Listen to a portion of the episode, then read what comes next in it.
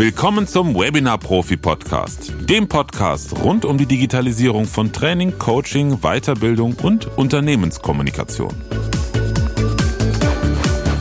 Mit meinem Gast Daniel Koch spreche ich darüber, welche Chancen sich durch Videokommunikation gerade im Vertrieb für den Maschinenbau ergeben. Viel Spaß beim Zuhören.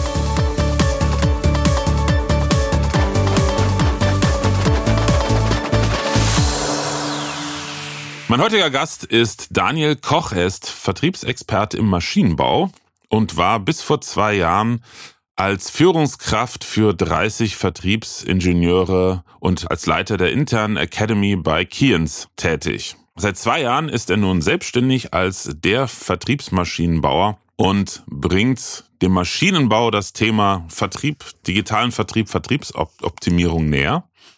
Daniel, schön, dass du dabei bist. Ja, freut mich sehr, dass wir sprechen.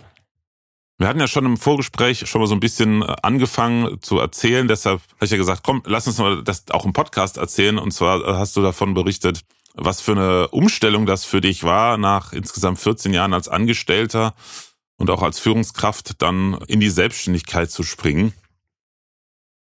Wie war das für dich? Ja, das war tatsächlich eine Entscheidung, die musste ganz schön reifen in mir. Also es gab so einige Entscheidungen, die man natürlich dann oder die ich dann so getroffen habe über über die Zeit. Äh, das erste war mal, ähm, wo mich auch viele Kollegen mal gefragt haben, war das jetzt schwer oder nicht? Das war raus aus dem aktiven Vertrieb. Ähm, das heißt, das geht natürlich irgendwann mit einher, je mehr Verantwortung man übernimmt, dann äh, geht das irgendwann nicht mehr mit einem eigenen Vertriebsgebiet. Das heißt, das war so die erste Entscheidung, die ich mal treffen musste. Möchte ich tatsächlich mich demnächst ganz auf das Thema Führung und Management und Vertriebsstrategie konzentrieren und dafür selbst nicht mehr aktiv im Verkauf sein? Und ähm, dann gab es eine weitere interne Wechselung. Das war dann ähm, die Abgabe der direkten äh, Führungsaufgabe. Das heißt, ich habe dann gesagt, ja, ich brenne eigentlich so für das Thema Training. Das äh, ist bei mir, hat sich das so entwickelt, dass ich gesagt habe, ja, eigentlich macht mir tatsächlich Menschen entwickeln. Das macht mir so viel mehr Spaß, als Vertriebsstrategie zu entwickeln. Das möchte ich komplett machen. Und ähm, deshalb habe ich irgendwann meine Führung äh, direkt abgegeben und habe eben nur noch äh, diese interne Akademie geleitet. Das war auch ein Team von 25 internen Trainern, die waren mir aber nicht direkt unterstellt, sondern hatten auch noch andere Aufgaben. Und in dem ganzen Prozess kam dann irgendwo das Thema Selbstständigkeit und dass ich gesagt habe, Mensch, eigentlich würde ich das noch gerne oder noch lieber am freien Markt machen. Ich habe so viele Ideen, die ich gerne ähm, ausleben würde und ich sehe so viele Unternehmen, die eigentlich ähm, da Unterstützung brauchen könnten im Maschinenbau. Aber das war tatsächlich so aufgrund der Sicherheitsdenke, die man natürlich nach 14 Jahren als Angestellter irgendwann mal hat. Äh, das Gehalt kommt regelmäßig aufs Konto, egal wie es gerade läuft oder nicht. Der Bonus ist nur dann ein bisschen kleiner und ein bisschen größer. Der Firmenwagen steht regelmäßig vor der Tür. Und es gibt so viel, worum du dich selber nicht kümmern musst, weil so Themen wie Steuern, Buchhaltung, äh, da gibt's einfach interne Profis, IT, da kannst du dich einfach an die entsprechende mhm. Abteilung äh, melden und das war für mich tatsächlich ein großer Schritt. Der hat eine ganze Weile gedauert, aber ja, so nach eineinhalb, zwei Jahren Denkprozess habe ich dann gesagt, Mensch, jetzt mache ich das doch und gehe wirklich in die Selbstständigkeit. Das ist witzig, weil ich habe genau das Gegenteil erlebt. Ich war anderthalb Jahre selbstständig, äh, angestellt, noch nicht mal, oder ja, ein bisschen mehr.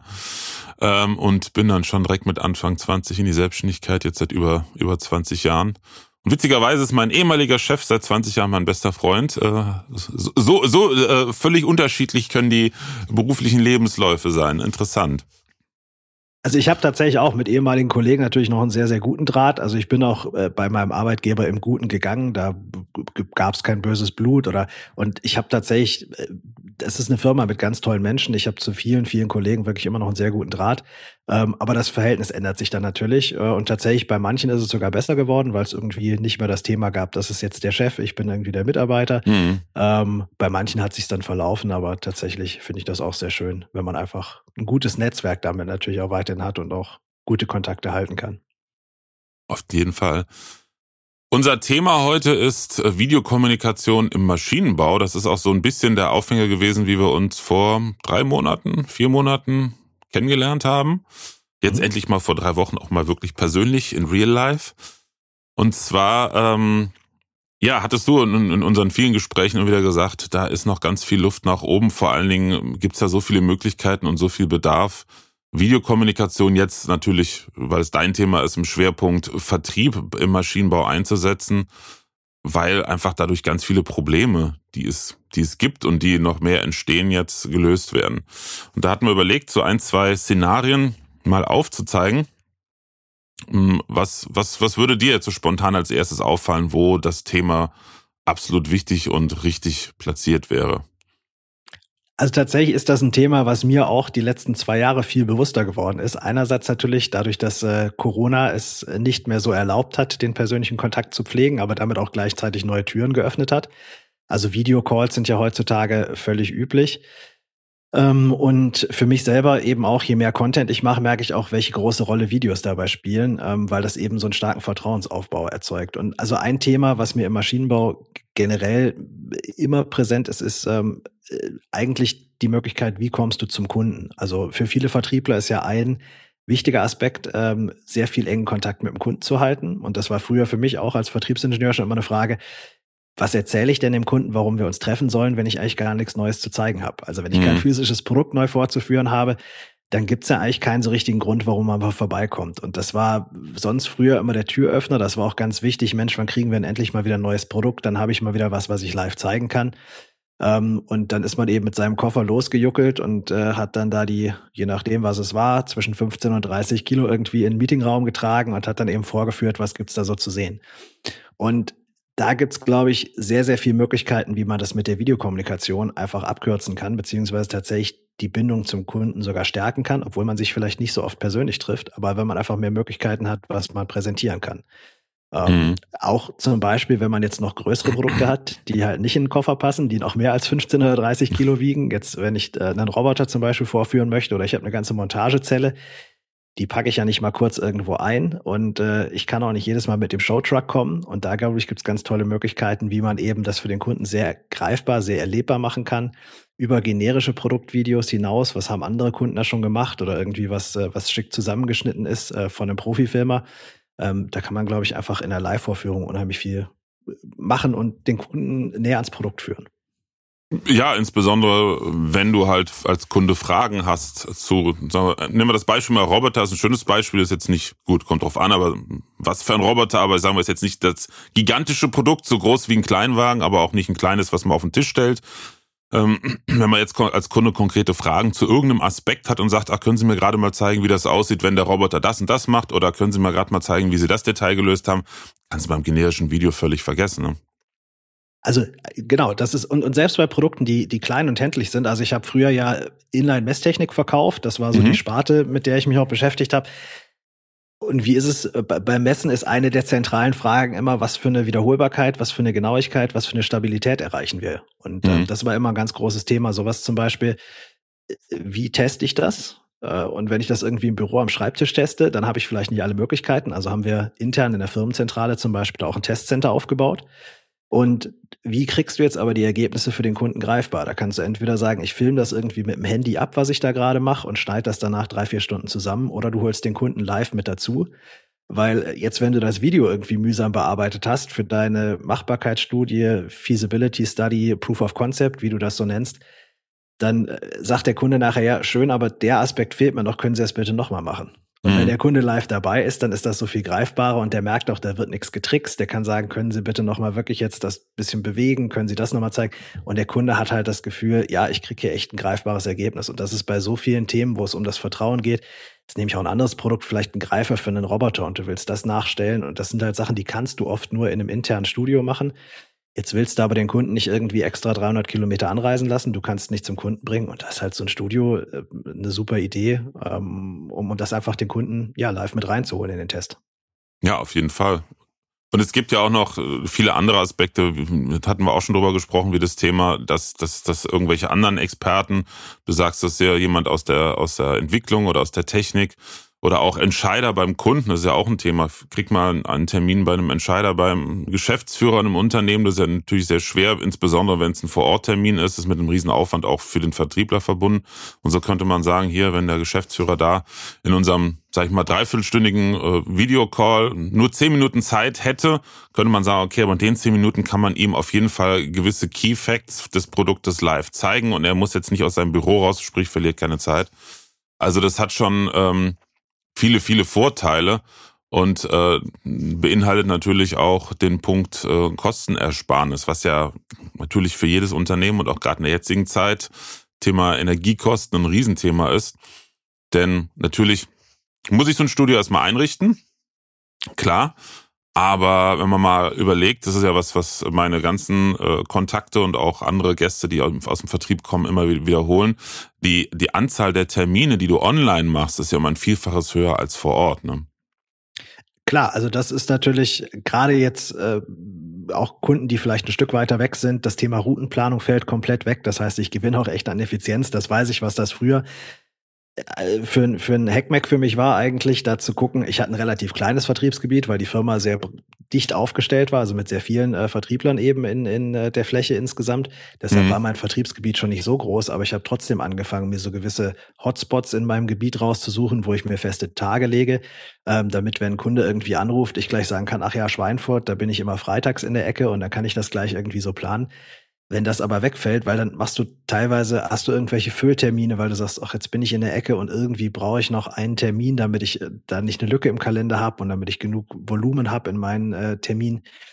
Und dann packst du dir Termine rein, die eigentlich keinen Sinn machen. Wenn das Thema Entfernungen plötzlich keine Rolle mehr spielt, dann ist das natürlich ein ganz großer Unterschied. Und auch wenn du nicht zwischendrin ein, zwei Stunden mit dem Auto fahren musst oder erstmal morgens Anreise hast, das habe ich auch gemerkt, als Corona losging und plötzlich allein die Reise ins Büro irgendwie weggefallen ist, dann äh, hatte ich auf einmal mehr Luft, um in anderen Sachen einfach kreativer zu sein. Oder statt dann irgendwie zwei Stunden mit dem Auto durch die Gegend zu fahren, habe ich da eben dann bin eine Stunde spazieren gegangen, habe mir dabei eine Idee gemacht und das ist, glaube ich, tatsächlich einfach, ja, du, du kommst viel besser an die richtigen Kunden ran und auch ob der Kunde jetzt genau an dem Tag Zeit hat, wo du in der Ecke bist oder ob der sagt, nee, übermorgen passt mir besser, das spielt plötzlich keine Rolle mehr, wenn du das Thema Entfernung eliminierst. Mhm. Was mir nämlich auch noch gerade in dem Zusammenhang, das habe ich mir gerade notiert, bevor ich es vergesse, einfällt, da hatten wir auch mal drüber gesprochen, ist, du kannst ja auch Kunden, also nicht nur national, du kannst ja auch international Kunden informieren. Klar, wenn man eine Niederlassung hat, äh, hat man natürlich auch jemanden vor Ort, aber trotzdem, wenn es um aktuelle Entwicklung geht, da hattest du ja auch mal das Beispiel gebracht, könnte man ja auch internationale Kunden, genauso wie nationale Kunden, mit einbeziehen und sagen, okay, wir zeigen Ihnen jetzt mal einen kleinen Kreis an Bestandskunden, für die das Produkt interessant wäre eine, ein Entwicklungsstatus äh, XY, so dass es schon zeigbar ist, das Produkt, wie man es, wenn man es vielleicht auf der Messe zeigen würde und äh, machen schon mal eine interne Vorführung live über Video und man kann direkt Feedback reinholen vom Kunden. Was fehlt Ihnen? Was brauchen Sie noch? Also äh, ähm, gut, im Übertrie äh, übertrieben könnte man sagen, better done than perfect. Also ne, erstmal eine gewisse Studie oder ich, ich kenne es von meinen von meinen Kursen früher, von meinen Videokursen. Ist jetzt vielleicht ein ganz schräger Vergleich, aber nur von der Idee her habe ich das eine Zeit lang auch mit mit guten Kunden gemacht und ich war immer extrem dankbar, ihre Sicht auf das Produkt, in dem Fall Tutorial-Videos zu bekommen, weil ich natürlich äh, völlig, völlig in meinem Tunnel gefahren bin und da sehr, sehr wertvollen Input von außen bekommen habe. Und das ist so eine etwas agilere Entwicklung, ist natürlich mit der Videokommunikation dann auch möglich. Genau, das kannst du machen natürlich bei neuen Produkten. Was ich auch hochspannend sehe, ist, äh, wie agierst du eigentlich in, in internationalen Märkten? Also für viele Unternehmen ist das ja so, dass sie eine zentrale Vertriebsorganisation irgendwo national haben oder vielleicht dann in Europa beispielsweise. Aber was machst du jetzt, wenn du zum Beispiel in der Türkei, in Brasilien, in Mexiko, das sind ja auch alles Märkte, wo inzwischen auch Automation eine große Rolle spielt. Wie baust du da eigentlich deinen Vertrieb auf? Und dann suchst du dir meistens einen Distributor, einen Channelpartner, aber wie kriegst du das hin, dass der in gleicher Qualität das Ganze vorführt, wie du das machst? Und wenn du zum Beispiel sagst, wir machen gemeinsame Calls, wir begleiten euch dabei, oder bei gewissen Key-Accounts kann man einfach dann das Headquarter mit einbeziehen, weil es da eben ein Studio gibt, wo, wo alles vorführbar ist das macht's äh, wirklich spannend. Oder auch wenn du wirklich in einen neuen Markt zum Beispiel vordringen möchtest, ähm, selbst jetzt, du bist in Deutschland unterwegs, möchtest aber irgendwie Nachbarländer schon nur wie Italien oder Frankreich oder möchtest da irgendwo aktiv werden.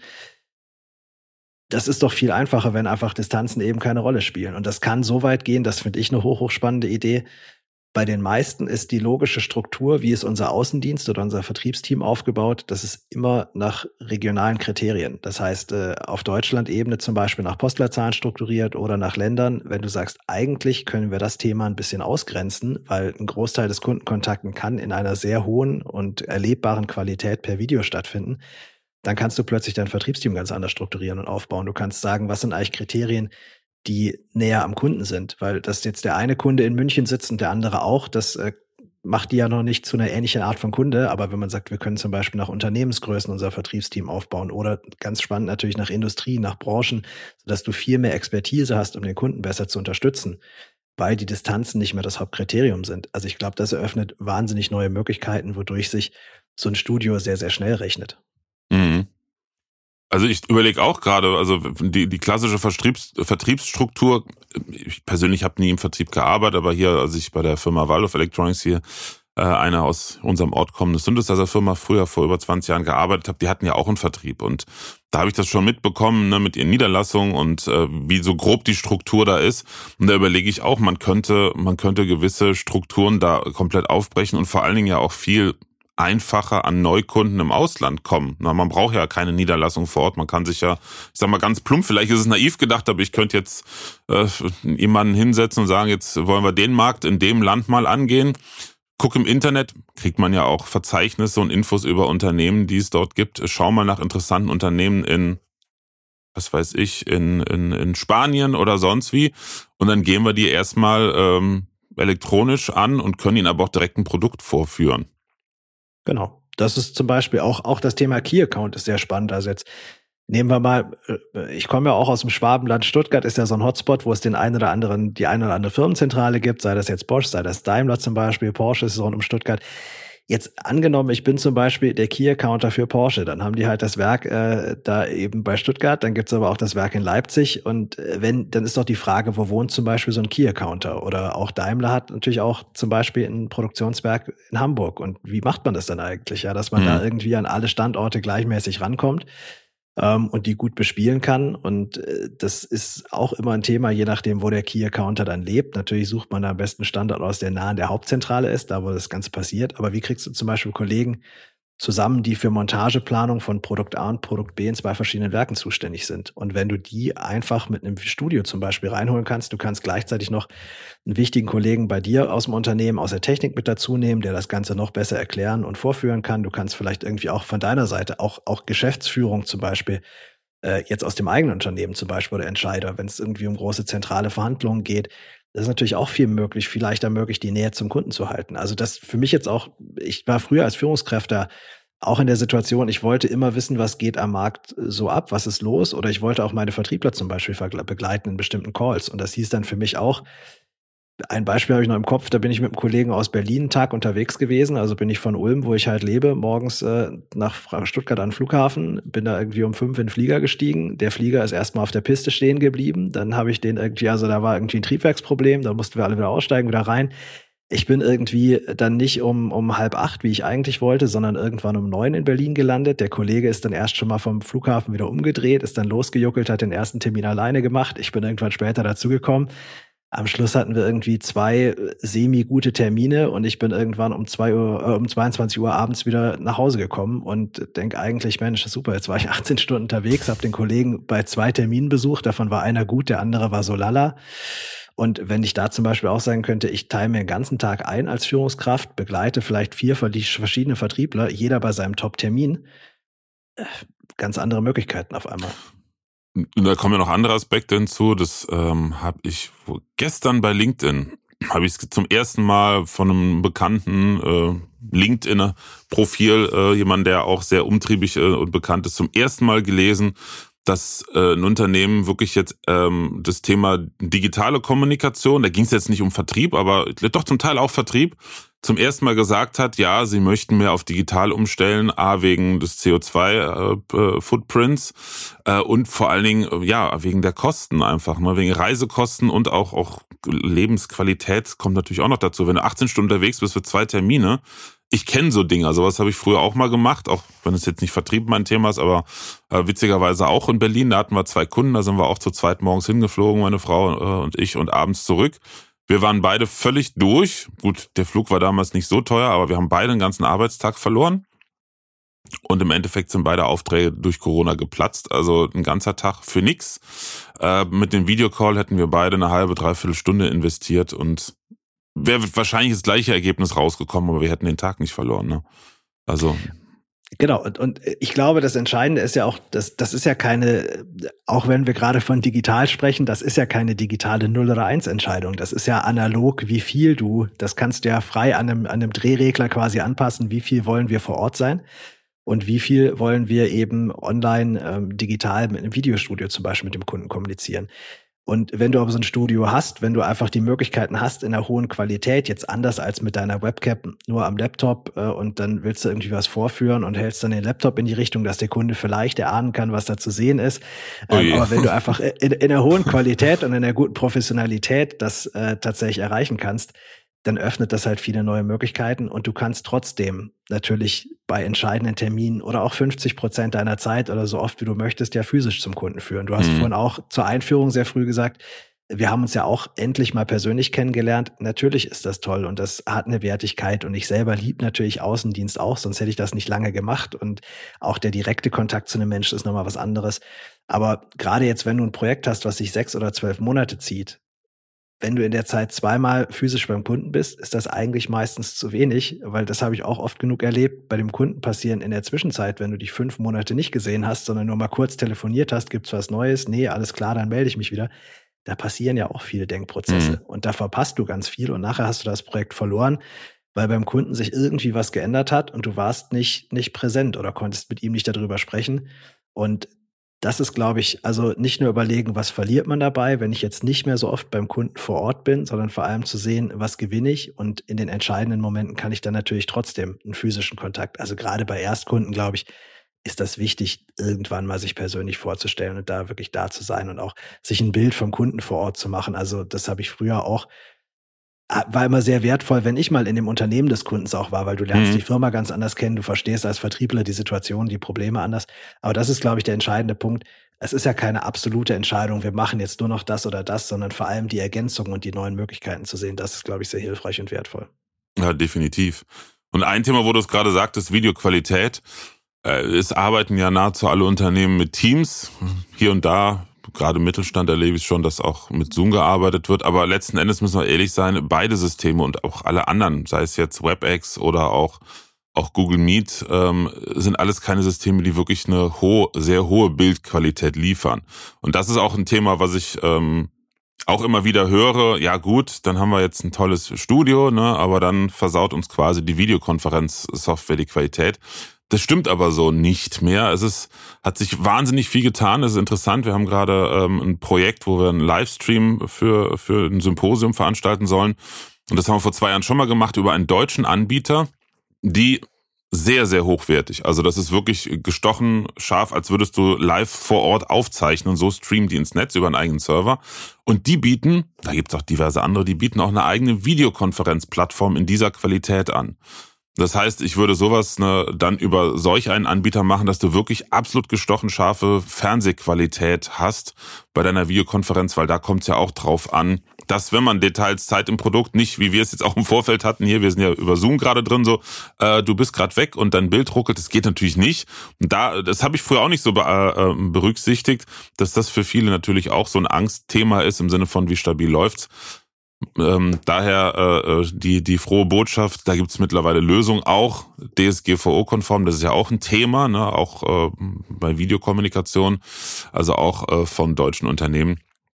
Weil ansonsten macht klar, ne, Details zeigen und äh, ähm, hochauflösendes Studio macht dann keinen Sinn.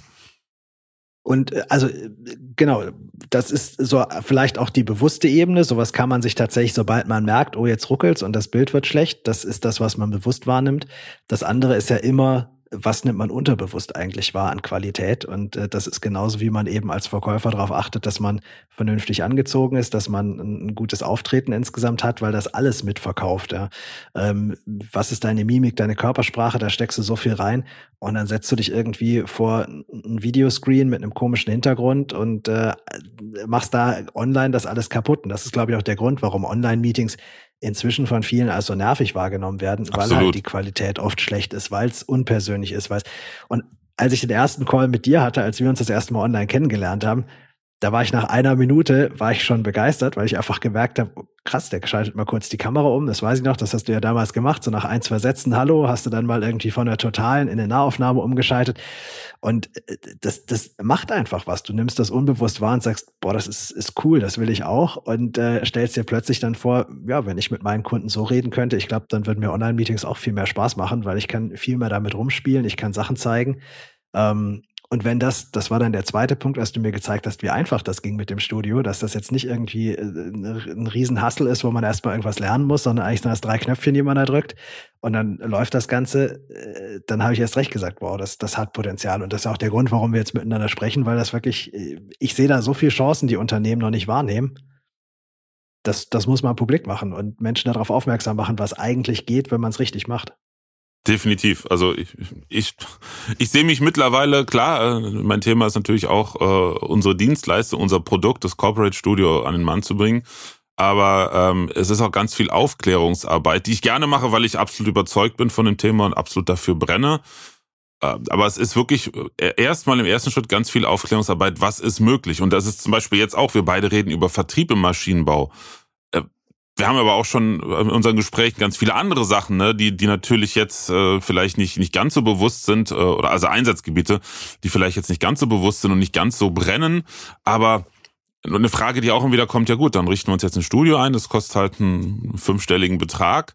Ähm, so, und dann hat unser Vertriebsteam aber jetzt nicht acht Stunden am Tag in dem Studio zu tun. Ja, aber das ist ja nur die Vertriebsabteilung. Es gibt ja auch noch das Marketing, es gibt ja auch noch Training, es gibt ja so viele andere Bereiche, wo man so ein Studio einsetzen und damit auch auslasten kann. Und da ist interessant, vielleicht ein kleiner äh, äh, Ausblick. Wir beide veranstalten ja ein Webinar oder wahrscheinlich zukünftig, wenn wir noch mehrere Termine machen, in dem wir halt ein paar Beispiele auch zeigen werden ähm, alleine im Vertrieb gibt's ja verschiedene Anwendungsszenarien. Ne? Und wenn man da reingeht, dann hat man eigentlich schon mehr als genug zu tun in so einem Studio.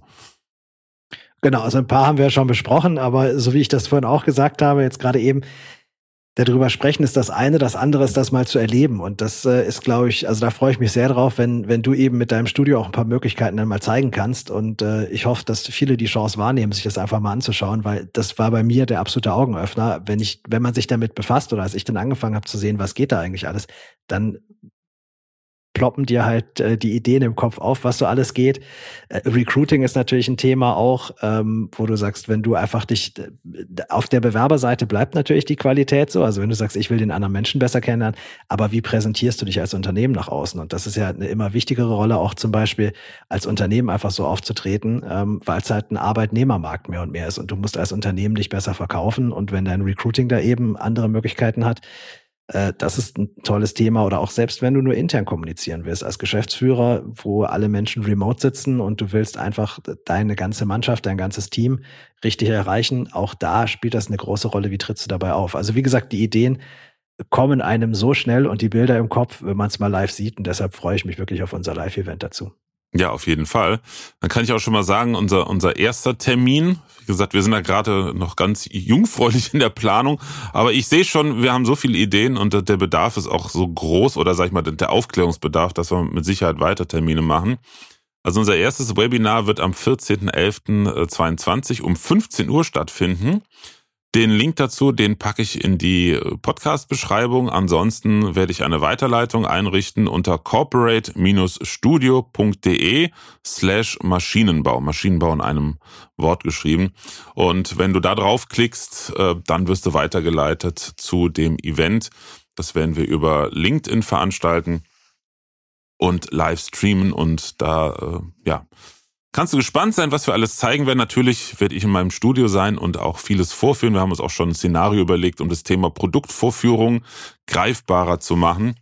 Und äh, genau, wie du schon sagtest, da ploppen die Ideen auf. Das ist auch meine Erfahrung. Also bei Unternehmen, die nach Erstgespräch und Vorführung des Studios sagen, Mensch, wir wollen jetzt in das Thema reingehen. Das ist wirklich interessant für uns da ähm, bieten wir auch immer als allerersten Punkt einen Workshop an und ich sag mal, wir insistieren nicht drauf, aber sagen immer, das wäre wirklich extrem wichtig. A, um mal die verschiedenen Einsatzgebiete, die Formate zu erarbeiten, um auch klar zu machen, was alles möglich ist. Und B, wir bringen halt so ein kleines Studio-Setup mit vor Ort zum Kunden, zum Workshop.